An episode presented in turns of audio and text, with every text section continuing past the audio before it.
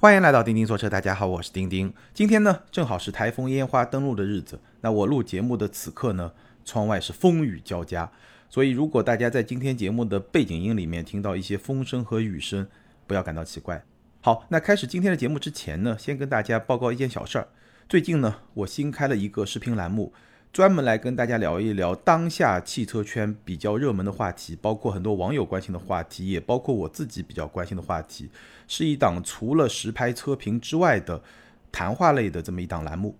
那这个栏目呢，虽然是一个视频类的栏目，但是我自己会把它定义为是一档可以看的音频节目，所以呢，我也会把这档节目的内容同步在咱们喜马拉雅的这个频道里面来发布。大家听了以后有什么样的观点，有什么样的看法，也可以在评论区跟我一起来互动，包括可以给我提供一些你想听的话题，都没有问题。先谢谢大家。当然，你也可以在咱们的微信公众号，在 B 站我们的账号上去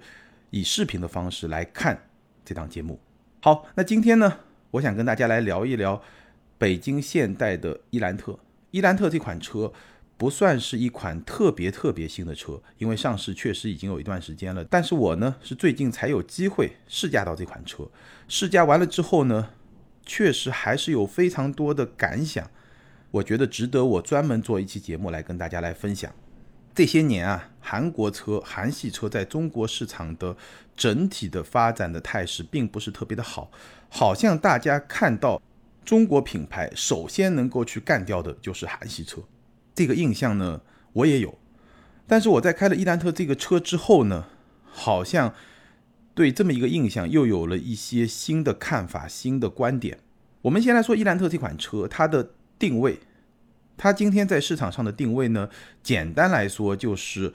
定位在一线的合资品牌和中国品牌之间这么一个定位。我们就拿两款车的定价区间来跟它比一比，大家就明白了。比如说。伊兰特它是两个动力单元，一点五升自然吸气的这么一个版本，定价是九万九千八到十三万三千八，还有一个一点四 T 的版本是十二万三千八到十四万一千八，大概从十万起跳一直到十四万这么一个价格区间，分成了两个动力版本。那如果我们把一点五升自吸的伊兰特和卡罗拉的一点五升三缸车或者是一点二 T 四缸车来对比的话呢，你会发现。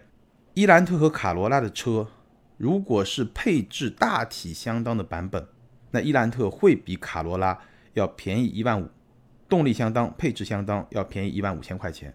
这个就是伊兰特和卡罗拉来比。那如果你把1.5升的伊兰特和吉利新锐 2.0T 的车型来比的话呢，你会发现同价位的车型，它们的配置也大体相当。什么意思呢？我翻译一下，这个意思就是，如果拿伊兰特和新锐来比的话，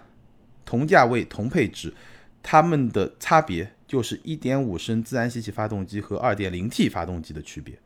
吉利用一个更高的动力，明显更高的动力来弥补品牌之间的这么一个差距。所以呢，伊兰特。它的定位其实就是在丰田和吉利之间这么一个定位，而且我必须要强调，新锐这款车虽然是吉利品牌，但它用的是沃尔沃的 CMA 的这么一个平台，所以伊兰特在今天中国市场的这么一个定位非常的清晰，你可以把它看作是一个二线的合资品牌，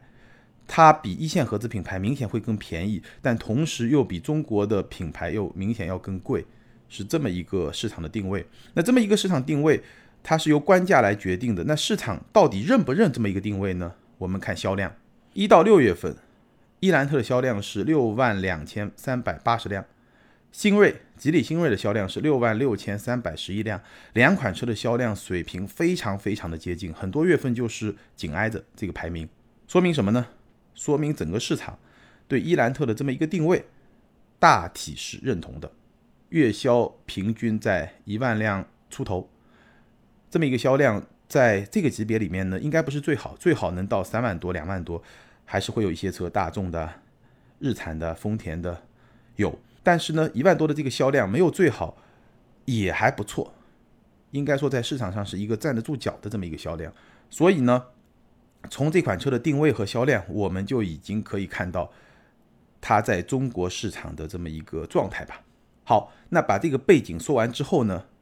接下来跟大家分享一下我试驾伊兰特的试驾感受以及随之而来的一些观点。先来说试驾感受，那我这次试驾的呢是1.5升自然吸气的顶配车型，官价十三万三千八。从动力的角度来说呢，我一点都不怀疑1.5升这个动力版本会是伊兰特的主销版本。只不过从配置的角度来说呢，这个顶配应该不是销量最好的版本。那我们待会儿会去给大家分析，如果你要买伊兰特，哪个版本最值得来购买？先来说静态的体验，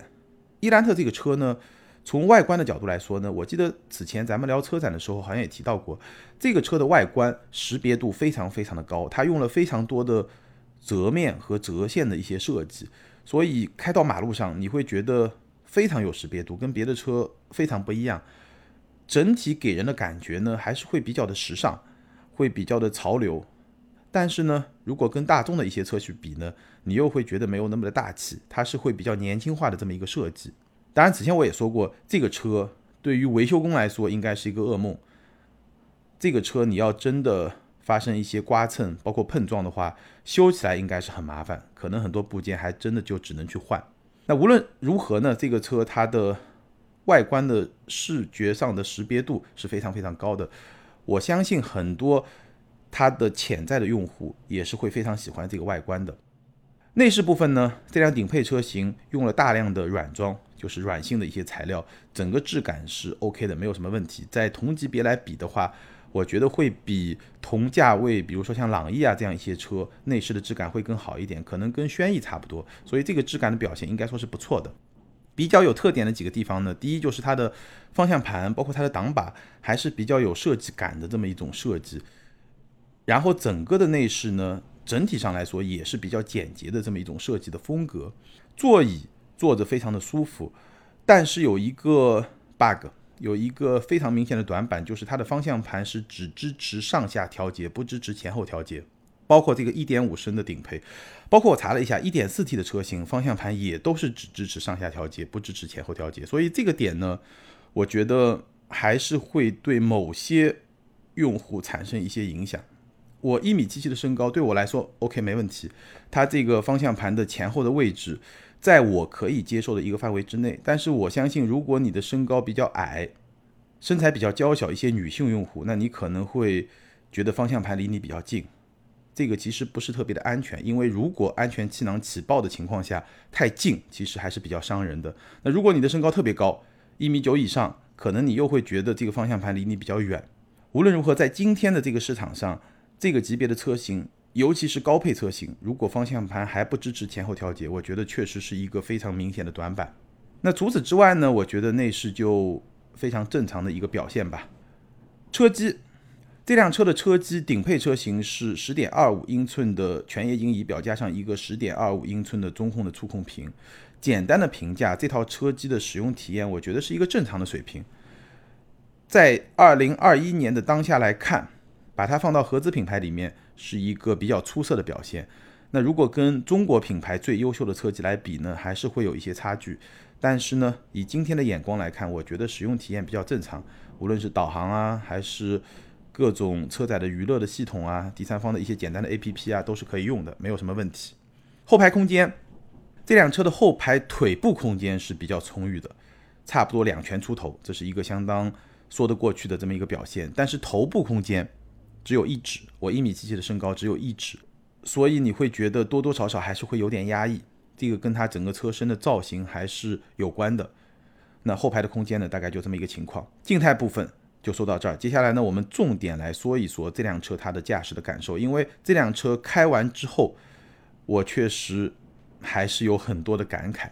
那我刚刚说了，我试驾的是一点五升的版本。那这个版本呢，一点五升自然吸气发动机，一百十五马力，然后匹配一个 CVT 的变速箱，动力表现，坦率的说，有点超预期。因为一百十五马力，我脑子里面想一想，可能就是一个够用的水平，或者在这个够用的边缘徘徊这么一个水平。但实际的感受呢，这套动力被调的相当的轻快。这种轻快的感觉有点日产车的感觉，很轻快，但与此同时呢，它又没有日产车那种窜的感觉，轻快，与此同时非常的平顺。城市中可以说完全够用，比够用还会多一点。你就这么去开，在七八十以下，整个动力的响应，整个动力输出的这种平顺度，你要超个车都完全没有问题，很好开的这么一套动力。那高速上开呢，后劲确实会稍微的弱一点，一百以上再加速超车，你需要稍微预留一些提前量。但整体上来说，当你深踩油门的时候，转速上去的时候，转速到。三千多转、四千多转、五千转的时候呢，你也会觉得后劲也是有的，没有很强，但也是有的。你正常开超个车问题也不大。这个就是我说的这套1.5升自然吸气的动力加上 CVT，它整个调的非常的顺，所以呢，肯定是谈不上动力有多好。但是呢，日常开我觉得比够用是会更多一点的。这个动力表现应该说。和我开过的同级别的车里面来比的话，我觉得跟福克斯的1.5升自吸差不多，比朗逸的1.5升自吸明显是要更好的。所以这套动力相比我的预期是会更好的，不仅是说它绝对动力的这种输出的表现，还是说整个输出的这种平顺性，我觉得都有点超乎我的意料之外。那高转的噪音呢，还是会有点大。当转速超过三千以上，四千、四千多的时候呢，整个噪音还是会比较的大。但是呢，它不会像有些小排量的自吸发动机的车型那样，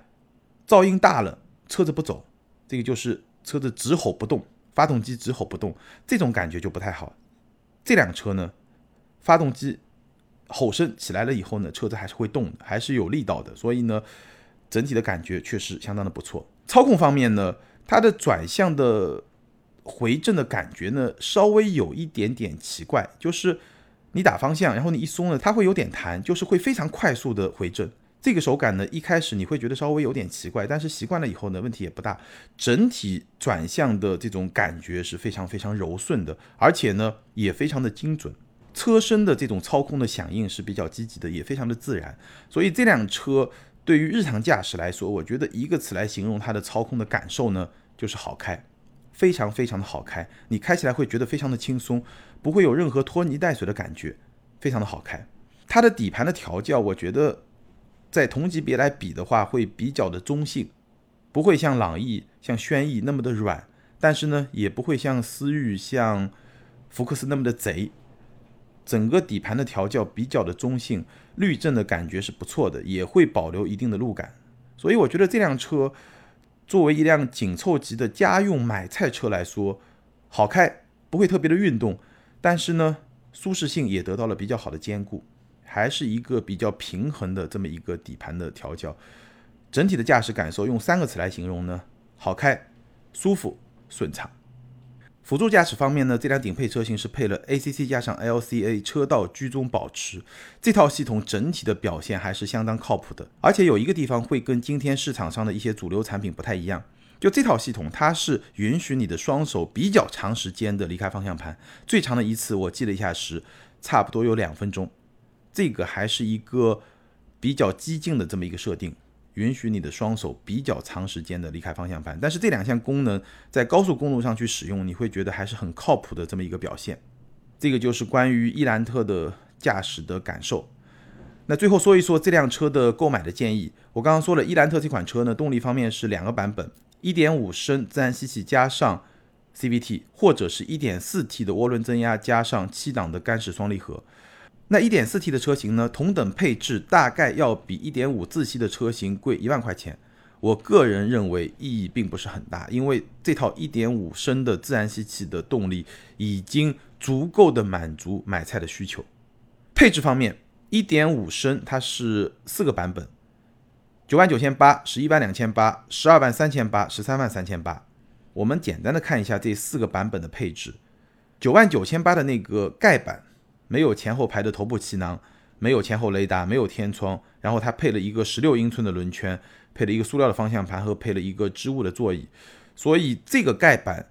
确实有点盖，不是特别的推荐。次低配呢，十一万两千八，贵了一万三千块钱，然后它就配了十七英寸的轮圈，配了前后排的头部气囊，配了前后的雷达，电动的天窗，感应后备箱，皮质的方向盘和座椅，所以这个配置是我会比较推荐的这么一个配置。当然，再往上面一个配置，十二万三千八，再贵一万一千块钱，配置会更加的丰富。比如说，你会有车道保持、主动刹车、定速巡航、蓝牙钥匙、远程启动，两块十点二五英寸的大屏。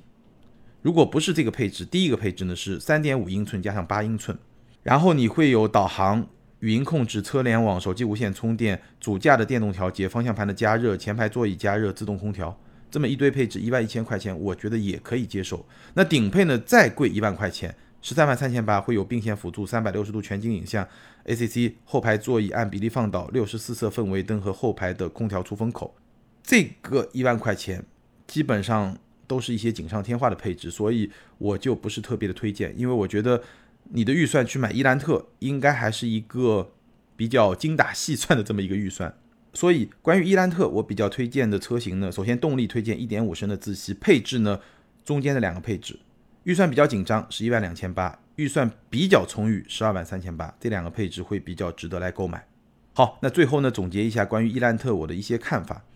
开完这个车以后呢，我有两个比较深的印象和感受。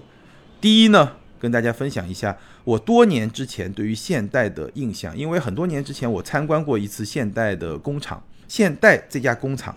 在我参观过的所有的车厂里面呢，给我留下一个非常非常深刻的印象是什么呢？就是现代这个集团啊，它的全产业链能力非常非常的强，甚至造车用的钢板。也是现代集团它自己来生产的，这只是举了一个例子。它基本上把造一辆车从上游到下游整个产业链，它都有生产制造的能力，非常非常的强。所以现代这家公司它的成本控制能力就会非常的强。那虽然说韩系车这两年在中国市场的表现不是特别的理想，但事实上，如果我们从全球的视角来看，那现代这家公司，它的综合的实力，比任何一家中国本土的汽车公司都要强很多很多很多。这个是让我回忆起来很多年前的这么一个印象。那还有一个印象呢，就是今天来看，伊兰特作为一款轿车，紧凑级的轿车，它的三大件能力仍然明显的优于国产车，没有办法。除了我觉得咱们中国品牌的同级别的轿车。有两支力量是可以跟伊兰特来打一打的。那第一支呢，就是我刚刚也提到了，比如说吉利的新锐，吉利品牌旗下用 CMA 平台打造的车，也就是说，吉利品牌旗下用沃尔沃的技术打造的车，那这个车的三大件是可以跟伊兰特来打一打的。这是第一支力量。那第二支力量呢，就是比亚迪的混动车。下期节目我们会跟大家来聊比亚迪的秦 PLUS，包括会给大家比较详细的来解读比亚迪的这套新的混动系统 DMI。那辆车呢我也开过了，那辆车它在另外一个层面，它因为用了电机，它在另外一个层面，我觉得是可以跟伊兰特来打一打的。那在技术上来说，除了这两支力量之外的所有的国产车，我认为在三大件的能力上，相比伊兰特还是有差距的。这个车。会有它的一些短板，包括后排的头部空间，包括方向盘只支持上下调节，包括车机相比中国品牌的一些比较好的车机也是有差距的。但是呢，三大件的能力你还不得不认，韩系车还是有它比较独到的、比较强的地方。好，以上就是关于现代伊兰特我的试驾的感受和一些观点。那对于这款车，你有什么样的观点？欢迎在评论区留言。跟更多听友和钉钉来进行交流和互动，还是那句老话，留言和评论永远都是对钉钉最大的支持。也欢迎你把咱们今天的节目分享给你身边对这款车比较感兴趣的朋友。好，接下来我们来看上期节目的听友留言。上期节目呢，咱们给大家解读了今年上半年中国汽车市场的销量，ID 是一半大海。这位听友他说，钉钉不用惊讶，第一。在发达国家，豪华品牌汽车的市场渗透率约百分之二十，中国当前约为百分之十。豪华品牌的高速增长在一段时间内将是常态。二，纯电动车的增长也将一路狂奔，这不完全是电动车的优势造成的，更是国家的战略意志。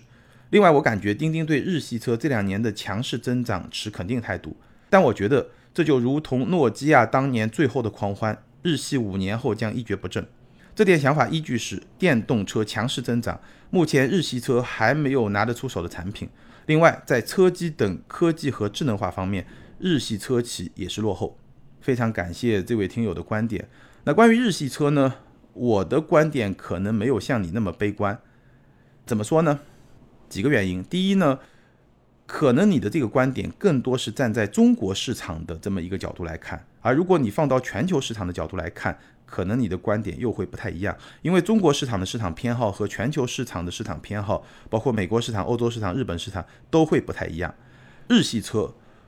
我觉得他们更多的核心的目标，或者说它产品定义的核心的基础，它还是把。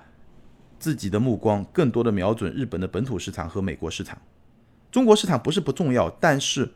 在我看来，并不是它战略的核心部分。所以呢，它的整个产品的策略，它没有那么去偏重中国市场。第二呢，关于电动车，确实日系在这方面现在发展比较慢，但是呢，毕竟混动这一块，日系还有很长一段时间的老本可以吃，而日本在氢燃料电池那一块。又有一些先发的优势，所以未来到底会怎么样，其实还不好说。下一位听友 ID 是没有脚的鸟七七，他说：丁丁说的宝马三系和奥迪 A 六这两辆车，去年正好我们家都买了，分别是三二五 Li 和四五 TFSI 非 Quattro 版，这俩价格当时还真的差不多，好像奥迪的是老款。俩车我也都开了，三系无论从驾驶感受，还是从我一直比较在意的变速箱而言，都是非常棒的。而从另一个角度而言，花三系的价格买一辆更高级别的 A 六也非常能理解。虽然 A 六是双离合，也非常能理解现在的消费升级。从消费者的角度看，能花二十多万买个合资品牌，加个小十来万卖个豪华品牌给我，肯定愿意的。如果我自己换车，比较 prefer 宝马的三系，估计现在价格应该稍微会有点折扣。而新能源以后有的是机会买。非常感谢这位听友的分享，确实很真实的一个心理感受。新能源车是现在买还是以后买？我觉得就是两种不同的心态。对于新事物，有一些消费者是愿意去抢先体验的，还有一些消费者呢可能会觉得，哎，我现在抓紧时间把燃油车可以玩的先玩完了，过十年新能源车有的是时间买。其实我自己这两种心态都有，所以我接下来要买车，要么就是电动车最新的产品，要么就是在经济能力可以支撑的情况下买一些六缸车。比较怀旧的、比较传统的这些产品，这个是我买车的一些取向。两个方向，我觉得都可以去试一试。好，感谢所有听友的留言，也欢迎这两位听友把你们的联系方式通过个人微信号全拼的钉钉小马甲留给我。你们将获得的是由途虎养车网赞助的途虎王牌车载充气泵充气补胎一体机，价值一百九十九元。这个产品呢，一机双能。既能给轮胎充气，而且呢带胎压的数字显示，也能应急的补胎。好，以上就是今天节目的全部内容。再次欢迎大家关注我们在 B 站、今日头条这样一些大平台上的视频节目。咱们下回接着聊，拜拜。